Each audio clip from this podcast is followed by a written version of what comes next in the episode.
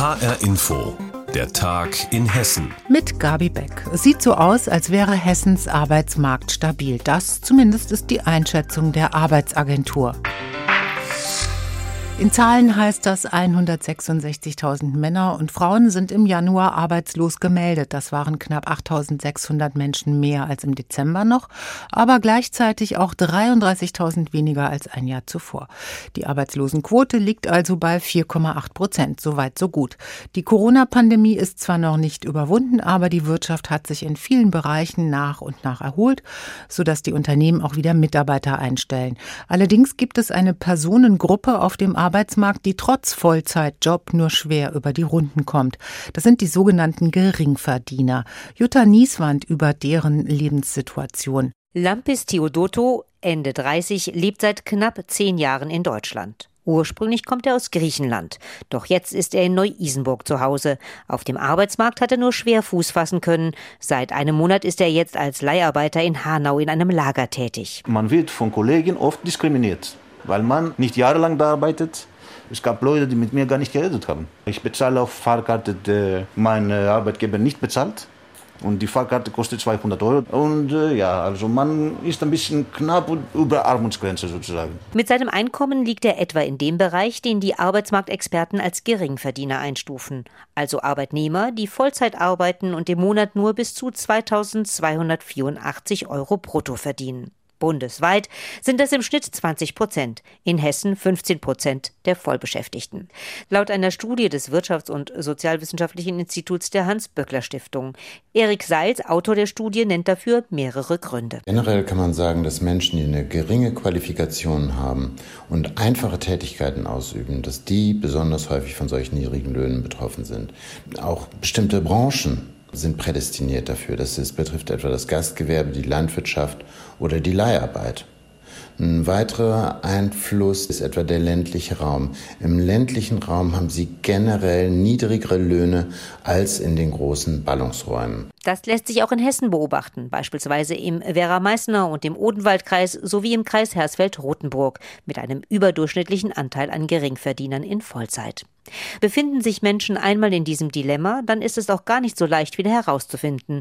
Das Problem kennt auch Lampis Theodoto. Als Leiharbeiter hat man keine Sicherheit. Auch wenn man immer wieder hört, ah, der war in der Zeitarbeitsbranche, der wurde übernommen. Vielleicht würde man übernommen, weil er vor einem Jahr gebraucht wird. Und dann ist wieder Tschüss. Vielleicht wird man mir morgen sagen, ah, weißt du was, wir haben nichts mehr für dich. Tatsächlich hat er in den letzten Jahren immer wieder neu anfangen müssen. Auch das ein typisches Phänomen bei Geringverdienern, sagt Daniel Fackler, Dozent an der Europäischen Akademie der Arbeit in Frankfurt. Nur welche Maßnahmen würden helfen, um Menschen aus diesem Niedriglohnsektor herauszuführen? Eine Erhöhung des gesetzlichen Mindestlohns ist sicher hilfreich, hebt aber die Löhne natürlich zum Teil nur geringfügig an. Neben der Höhe des Mindestlohns kommt es natürlich auch auf die Durchsetzung des Mindestlohns an. Was auch sicherlich wichtig ist, ist die Stärkung der Tarifbindung. Auf individueller Ebene kann man natürlich die Arbeitsmarktpolitik noch stärker auf Qualifizierung ausrichten, was ja nicht nur im Hinblick auf Niedriglohnbeschäftigung hilfreich ist, sondern auch im Hinblick auf Fachkräftemangel. Lampis Theodoto würde sich wünschen, dass er nicht nur bessere Verdienstmöglichkeiten hat, sondern als Leiharbeiter auch besser behandelt wird. Schließlich hat er 2018 sogar eine Ausbildung gemacht zum Fachlageristen beim Frankfurter Flughafen. Ich habe die Ausbildung gemacht, damit ich was Besseres lernen werde, weil ich hatte ja in meiner Heimat keine Ausbildung gehabt, nur Abitur habe ich gemacht. Und äh, damit ich was Besseres verdienen werde, weil ich hatte keinen Bock, für 9 Euro zu arbeiten oder für, was weiß ich, 10 Euro zu arbeiten. Schließlich möchte er auch nur von seinem Einkommen gut leben können, ohne sich ständig zu fragen, ob er sich dies oder jenes überhaupt leisten kann und damit er auch mal etwas Geld sparen kann. Wenn der Job nicht sicher ist und trotz Vollzeit wenig Geld reinkommt. Jutta Nieswand hat einen Geringverdiener für uns porträtiert. Wer will nicht schon gerne ein Eigenheim besitzen? Doch gerade im Rhein-Main-Gebiet scheint das für viele Utopie, denn die Preise steigen weiter. Der Gutachterausschuss für Immobilienwerte hat sich die Entwicklung des letzten Jahres ganz genau angeschaut und sie heute zusammen mit der Stadt Frankfurt vorgestellt. HR-Info-Reporter Frank Angermund mit einer Übersicht. Ein eigenes Häuschen oder eine Eigentumswohnung, das ist das Ziel vieler Familien. Noch sind wir in einer Niedrigzinsphase, also Kredite sind günstig und wir stecken in der Corona-Pandemie. Es wird gerade viel Geld in Immobilien investiert. Das sind die Gründe, warum in Frankfurt im letzten Jahr wieder mehr Eigentumswohnungen geh- und verkauft worden sind. Die Preise sind dabei um 9,4 Prozent gestiegen. Oder anders gesagt, wer eine Eigentumswohnung gekauft hat, hat im Schnitt 8.250 Euro pro Quadratmeter auf den Tisch gelegt. Dennoch spricht Frankfurts Planungsdezernent Mike Josef, SPD, von einer leichten Abkühlung des Marktes. Das zeigt sich vor allem an den Preissteigerungen. Wir sind jetzt bei den Eigentumsneubauwohnungen im Vergleich zu den letzten Jahren das zweite Jahr hintereinander bei unter 10 Prozent nimmt man die Hochhauseigentumswohnungen daraus, was ja letztendlich auch ein Sondermarkt ist, sind wir noch weitaus niedriger. Will heißen, der Markt in Frankfurt entspannt sich allerdings auf hohem Niveau. Ein weiteres Zeichen für die Entspannung sieht Mike Josef in der Entwicklung der Grundstückspreise für Wohnbauland. Diese seien nur um 5 Prozent und nicht mehr um bis zu 60 Prozent gestiegen. Das ist auch gut so weil wir in den letzten Jahren natürlich neben den Baukosten die Grundstückspreise hatten, die uns zu schaffen machten, weil man eben für Grundstücke ziemlich alles bezahlt hat. Die Hoffnung der Investoren war dabei, dass die Preise für Häuser und Wohnungen massiv ansteigen, um so einen satten Gewinn einzufahren. Hier sieht der Frankfurter Planungsdezernent eine Mini-Trendwende. Doch auch die Preise für die stark nachgefragten Reihenhäuser steigen weiter an. Im Schnitt mussten für ein Häuschen in Frankfurt 1,3 Millionen Euro gezahlt werden. Für Familien nicht mehr zu leisten.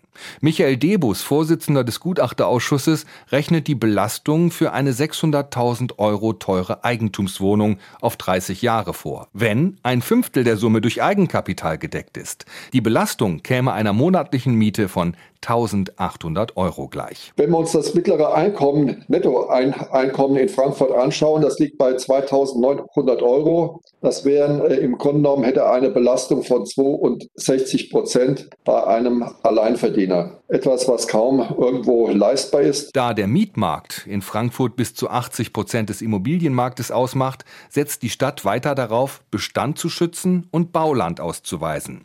Auf dem sollen Wohnungen nach dem Baulandbeschluss entstehen, also auch geförderte und genossenschaftliche Wohnungen. So soll bezahlbarer Wohnraum entstehen. Doch der Markt ist global und Wohnungen in Frankfurt, Düsseldorf, Hamburg und Stuttgart sind immer noch günstiger als in Paris oder London. Internationale Investoren werden deshalb weiterhin einen Blick auf den deutschen Markt haben, glauben die Frankfurter Verantwortlichen. Frankfurt verzeichnet immer teurere Immobilien, aber der Preisanstieg ist nicht mehr so rasant wie bisher. Frank Angermund hat uns die Bilanz für 2021 vorgestellt. Die Pizza Champignon League der Gießener Pizzeria Pizza Wolke sorgt für Unruhe bei den Anwälten der UEFA, des Europäischen Fußballverbandes. Anscheinend ist der Name der Pizza Champignon League zu nah dran an der Champions League, der Königsklasse im Fußball. Zumindest haben die UEFA-Anwälte dem Besitzer der Gießener Pizzeria Pizza Wolke ein Schreiben geschickt. Er soll sich mit ihnen in Verbindung setzen. Eva Rösler mit der ganzen Geschichte. Shadi Suri, der Pizzawolke-Erfinder, macht seinem Namen alle Ehre. Er ist erfinderisch. Als der Lockdown im Winter 2020 seine Pizzeria in der Gießener Innenstadt schließt, stellt er um auf Tiefkühlpizza. Und das sehr erfolgreich. Mittlerweile beliefert er in Hessen mehr als 50 Supermärkte. Doch das ist für ihn erst der Anfang. Hey Leute, was geht ab? Schade hier. Ich glaubt es nicht. Wir haben die nächsten Big News. Wisst ihr, was das heißt? Das heißt, dass es unsere Pizza in allen Rewe-Märkten in ganz Hessen gibt. Also von Kassel bis Wiesbaden, von Fulda bis nach Gießen. Es ist egal wo. Und ich sage euch eins. Die Ticker-Revolution und die Übernahme aller Truhen in Deutschland, die wird nicht mehr lange auf sich warten lassen. Shadi Suri ist ein absoluter Selfmade-Man und ein extrem schlauer Marketingstratege. Im Gespräch erzählt er mir, dass er mit einer der deutschlandweit besten Anwaltskanzleien alle seine Rechte abgeklärt hat. Alle seine Pizzanamen sind geschützt, also auch der Name Champignons League. Gestern am späten Abend stellt er klar, unsere Pizza heißt nicht Champions League, sondern Champignons League, weil da Pilze drauf sind. War jetzt alles vielleicht nicht so geplant, aber wir gucken mal, was aber jetzt rauskommt und halten euch einmal auf dem Laufenden, oder? Dass die UEFA auf den Namen mit einer Unterlassungsanfrage reagiert, damit hat Shadi Suri in seinen kühnsten Träumen nicht gerechnet. Das nehme ich ihm ab. Doch alles, was jetzt danach im Moment läuft, das ist eine bravourös gesteuerte Marketingkampagne des gewieften Geschäftsmanns Suri. Und das Bild vom armen Pizzabäcker aus Gießen, der von der großen bösen UEFA nun bald eine Unterlassungsklage erhält, das stimmt so nicht. Suri hat sich vorbereitet, hat sich juristisch abgesichert. Am Telefon sagt er mir, ich werde den Schwanz nicht einziehen. Heißt, er lässt es mit der UEFA auf einen Rechtsstreit ankommen. Dahinter steht bestimmt ein kämpferischer Geist, der sich nicht als David von Goliath besiegen lassen will. Dahinter steckt aber auch ein Marketingstratege, der bald in Gießen seinen Laden wieder öffnen wird mit einem neuen Gastrokonzept und dem gerade nichts Besseres als dieser Marketing-Coup passieren könnte. Er bezeichnet das Schreiben der UEFA als gefundenes Fressen. Na dann, buen appetito. Wenn die UEFA sich über den Namen einer Pizza eines Gießener Pizzabäckers aufregt, Eva Maria Rösler hat berichtet. Kaum zu glauben, aber wahr. Die Modemesse Premium zieht von Frankfurt zurück nach Berlin. Ein schwerer Schlag für die Stadt und die Messe Frankfurt gleichzeitig. Aus Berlin heißt es dazu, man habe einen wichtigen Partner zurückgeholt. Frankfurt bedauert den Schritt natürlich, hält aber an der Frankfurt Fashion Week fest. Dabei kommt der Verlust nach nur knapp zwei Jahren, in denen die große Modemesse in Frankfurt Corona-bedingt noch gar nicht so richtig starten konnte. HR Info Wirtschaftsreporterin Jutta Nieswand berichtet. In der Frankfurter Modeszene reibt man sich verwundert die Augen. Die Frage steht im Raum, wie hat es so weit kommen können? Schließlich ist die Premium Group mit ihren Modemessen The Seek und The Ground ein Flaggschiff in der Modebranche. Und vor zwei Jahren hieß es ja noch vollmundig, Frankfurt wird zum neuen Hotspot der internationalen Fashion- und Lifestyle-Szene. Man vergleiche sich nicht mehr mit Berlin und Düsseldorf, sondern mit Paris und Mailand. Sevin Schierli, Modeschöpferin in Frankfurt, die während der Frankfurt Fashion Week ihre Modeshow Frankfurt Fashion Lounge veranstaltet hat, sagt jetzt, dass die Premium-Gruppe sich vorzeitig von Frankfurt äh, verabschiedet, finde ich kein Kavaliersdelikt, aber nichtsdestotrotz haben wir in den letzten eineinhalb Jahren bewiesen, dass Frankfurt ganz viel Potenzial hat, sehr viele kreative Köpfe hat. Diese Ansicht ist auch der Frankfurter Oberbürgermeister Peter Feldmann, der an der Frankfurt Fashion Week weiter festhalten will. Er ist nach den beiden bisherigen Veranstaltungen überzeugt, auch wenn die Frankfurt Fashion Week pandemiebedingt nur abgespeckt und vor allem online stattfinden konnte, Frankfurt kann Mode. Denn Frankfurt sei kreativ, international und begeistert. Nach dem Verlust der internationalen Automobilausstellung hatten Stadt und Messe Frankfurt viel Hoffnung in die Frankfurt Fashion Week gesetzt. Nicht verwunderlich, dass sie nun trotz allem versuchen, auch ohne die Premium Group eine Frankfurt Fashion Week durchzuführen. Olaf Schmidt, der Vizepräsident der Textilmessen der Messe Frankfurt, äußert sich in einem Statement. Wir bedauern diese Entscheidung und sind zugleich weiterhin überzeugt, mit dem ganzheitlichen Ökosystem der Frankfurt Fashion Week der Branche und allen Teilnehmenden ein zeitgemäßes und relevantes Angebot zu machen.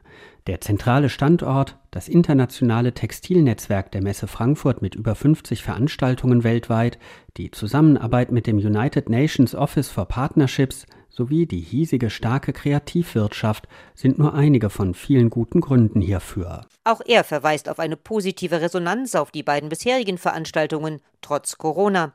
Und er glaubt, dass die Messe Frankfurt auf dem richtigen Weg ist. Wie es konkret weitergehen soll, das will die Messe Frankfurt schon bald mitteilen. Allerdings sieht man bisher keinen Anlass, das Konzept der Frankfurt Fashion Week grundsätzlich zu ändern. Da wird es also voraussichtlich kommenden Sommer parallel zweimal Fashion Week geben, einmal in Frankfurt und einmal in Berlin.